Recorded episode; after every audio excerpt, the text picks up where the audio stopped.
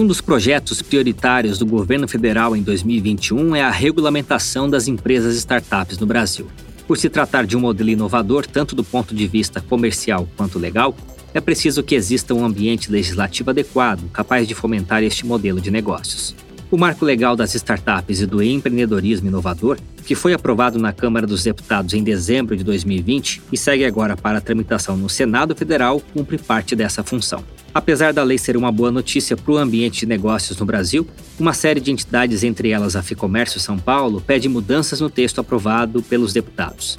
São quatro os principais pontos. O objetivo é criar condições mais favoráveis para empreender, atrair investimentos privados e garantir segurança jurídica para quem inova. Nós convidamos o Victor Cabral, que é coordenador do Comitê Startups da FEComércio São Paulo, para nos dar mais detalhes desse projeto de lei e dos pontos que podem ser ajustados. Recebemos também o Marco Poli, que é membro líder da Anjos do Brasil e integrante do Comitê de Startups da FEComércio, e a Bárbara Leme Pocinholo, diretora-presidente da Associação Brasileira de Insurtech, que reúne e representa as startups do ramo de seguros. Começamos com a Bárbara, que comenta a importância deste marco no contexto atual das startups e o primeiro dos quatro pleitos sugeridos pelas entidades normalmente como que funciona né, a, a, a, fundação de uma startup. É um fundador que não tem os recursos, mas tem uma ideia. Então ele necessita muito dos investimentos para que possa para que essas atividades possam ser desenvolvidas. Nesse sentido, o projeto de lei 146 de 2019 é fundamental é, porque ele acaba por trazer alguma segurança jurídica é, e reduzir, de alguma forma, alguma regulamentação e burocracia que dificultam esses investimentos no Brasil e acabam fazendo com que os investimentos em startups sempre ocorram no exterior. Então, o projeto de lei acaba ajudando a atrair esses investimentos no Brasil. Dentre os benefícios que a gente vê do projeto de lei, a gente pode dizer principalmente a questão de definição clara do que é uma startup. Então, ali você tem os requisitos de, de quais empresas se enquadrariam como uma startup, estariam sujeitas a essa legislação. A questão da dissociação do capital e participação societária também é bem importante, traz bastante segurança jurídica. É, por quê? Porque antes dessa legislação, quando o investidor aporta os recursos no, numa startup, ela, ele acaba correndo todos os riscos do negócio, desde os riscos tributários, trabalhistas. Então, é, essa dissociação de capital e participação, você poder fazer o investimento é, sem é, correr esses riscos, traz bastante segurança jurídica para os investidores e, por outro lado, também tem os benefícios para os fundadores, porque eles acabam é, mantendo autonomia para tomar a decisão sobre os negócios, porque é ele que tem a expertise sobre é, aquele negócio que ele está tocando. É, o que é bacana também é a questão da licitação, então você acaba viabilizando que novas tecnologias ingressem nesses setores públicos, então que até os setores públicos se beneficiem dessas novas tecnologias, e a, a gente sabe o quanto de desenvolvimento é necessário né, no setor público. No entanto, falando um pouco das preocupações, é, há alguns pontos que a gente entende que precisaria de melhoria, e aí foram objeto da carta que algumas entidades assinaram para pleitear essas mudanças. Então, é, o primeiro deles é com relação à stock option. É, as stock options, elas são fundamentais para startups. Por quê? Porque como a startup é um negócio de alto risco, disruptivo, começa com pouco capital, nem sempre atrair e reter talentos é fácil. Então, essas, essa, as stock options, elas funcionam como uma ferramenta para atrair talentos e que essas pessoas entrem no risco do negócio para que também, se a empresa se desenvolver, elas possam se beneficiar dessa, desse desenvolvimento. Sem contar que as startups muitas vezes não conseguem pagar uma remuneração do mercado. Então, as stock options funcionam é, nessa atração de talentos realmente. No entanto, o projeto de lei, ele entendeu que seria um instrumento trabalhista e acaba tendo muita onerosidade em cima desses instrumentos. No entanto, considerando o alto risco que esses colaboradores estão correndo, a questão da onerosidade, risco atrelado ao negócio e facultatividade, a gente pode entender sim que o caráter das stock options é mercantil. E além do reconhecimento mercantil das opções de compras de ações, outros três pleitos fazem parte da proposta. Eu passo a palavra para o coordenador do Comitê Startups da FEComércio São Paulo, Victor Cabral, para nos dar mais detalhes. A gente tem no ambiente de startups uma demanda clássica. Né? Em algum momento, essas empresas precisam recolher recursos no mercado por meio de investidores anjo ou fundos de investimento, fundos de venture capital, para poder desenvolver o seu negócio, executar seu objeto e colocar inovação no mercado. Nesse momento, é, a gente está diante de um cenário de muito risco para o investidor. Por quê? A empresa é pequena, ela opera ali em situações de extrema incerteza, né, como o Eric Rice é, fala, um autor muito conhecido no ecossistema, é, de extrema incerteza, ou seja, nunca se sabe quando que essa empresa vai ter uma explosão ou quando que vai sofrer um impacto que pode inclusive levar ao seu fechamento. Então, é importante entender que o investidor está entrando num ambiente de alto risco. Investir em startup é muito arriscado. Ele pode inclusive considerar que ele nunca mais vai ver o dinheiro de volta, mas que se a empresa realmente for boa, se ela crescer, ele vai ter um retorno muito maior. Mesmo assim, a gente vê hoje é, diferentes cenários em que o tratamento fiscal, o tratamento tributário do investimento em startups precisa ser melhor resolvido, seja como é tributado o próprio investimento, ou como é, algumas situações que são típicas do mercado acabam sendo vistas sob a ótica fiscal. Então, por exemplo, é, como que a gente vai tributar o investimento em si? Né? Hoje a gente tem uma tributação que, que ela é típica de investimentos de mais seguros, até mesmo renda fixa. Então, uh, precisamos pensar em formas de, de, de considerar algo que incentive o investidor a investir, certo?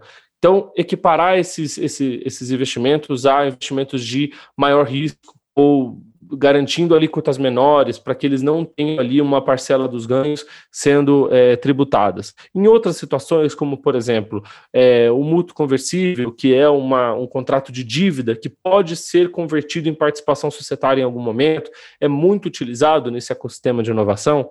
Quando o investidor não quer nem converter, ou seja, ele não quer entrar na, no capital social da empresa e nem quer cobrar a dívida de volta. Ele simplesmente não gostou da empresa, é, já considerou o dinheiro como perdido. Hoje a gente não tem uma, um mecanismo seguro de fazer isso, porque o perdão de dívida é tributado numa alíquota muito alta. Em diferentes situações, o investimento em startup encontra um cenário tributário ou muito pesado ou muito elevado, né, alíquotas muito elevadas, ou de forma a desincentivar quase que completamente que esses investidores se sintam um pouco mais confortáveis em fazer os aportes, e o marco legal das startups precisa tratar disso.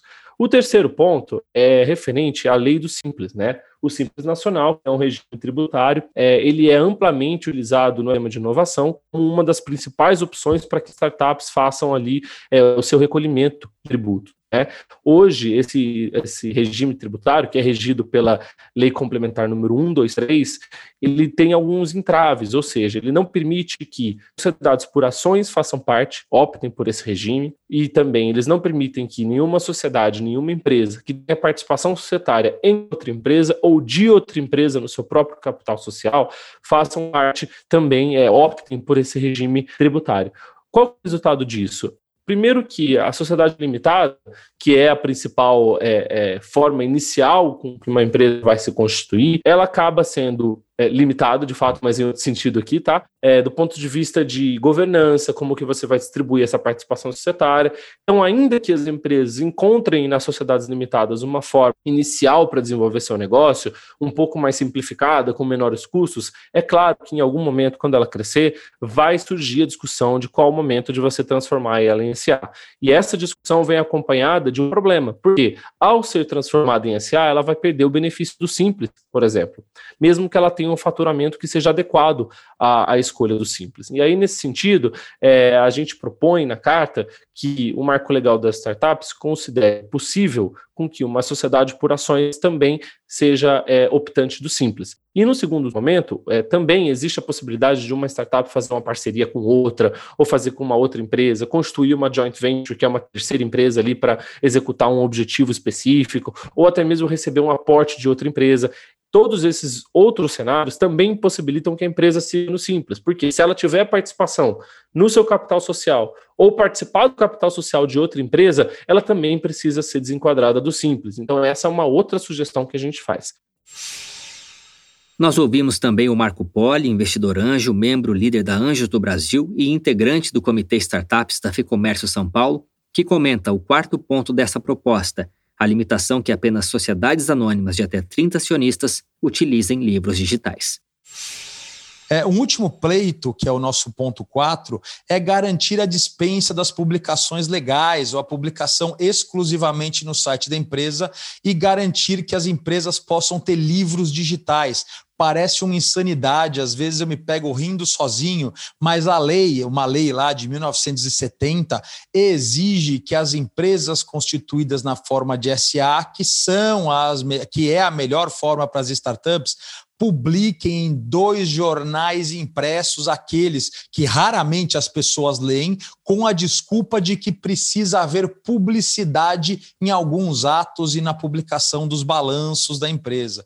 Isso é um negócio que fazia sentido na década de 70. Hoje nós temos a internet, não faz sentido nenhum, não deveria estar lá. E aqui o problema não é nem esse. O problema é que o custo disso é absurdo. Gasta-se dezenas de milhares de reais ou até 100 mil reais num ano com alguma facilidade só para conseguir cumprir o que a lei manda que você coloque nos jornais, quando hoje, aqui entre nós, seria muito mais válido que isso tivesse na internet, porque o jornal já não é mais considerado público pela sociedade de hoje. Se eu não consigo encontrar numa busca na internet, eu não vou me dar o trabalho de ir na biblioteca procurar um jornal velho então não faz mais sentido nenhum, mas está lá na lei. E para as grandes empresas, 100 mil reais por ano não faz a menor diferença.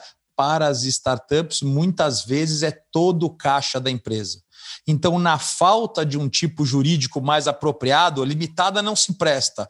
SA é super caro, nós precisamos tentar mudar eh, essa legislação de forma a tirar uma coisa completamente obsoleta e que para as grandes empresas tanto faz quanto tanto fez, mas para as startups é decisivo, é quase vida ou morte eh, só pela obrigação de você colocar uma informação no jornal com a desculpa de que ela precisa ser pública, quando hoje em dia a sua sociedade da informação e a hipercomunicação faz com que a internet seria um lugar muito melhor para essa informação estar eh, se ela tiver que ser publicada. A importância do marco legal agora é que chegamos no momento de discutir de forma concreta como essas mudanças vão se dar.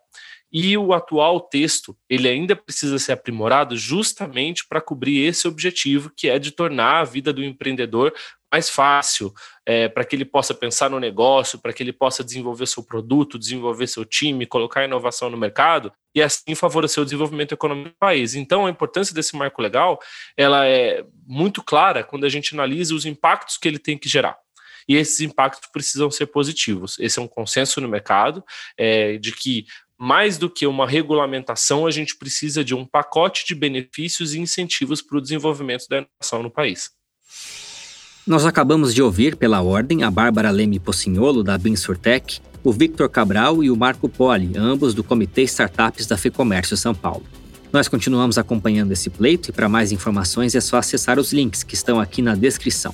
E se você é empresário, eu te convido também a acessar o lab.fecomércio.com.br, um espaço que reúne material estratégico para ajudar nas decisões da sua empresa. O link também está na descrição.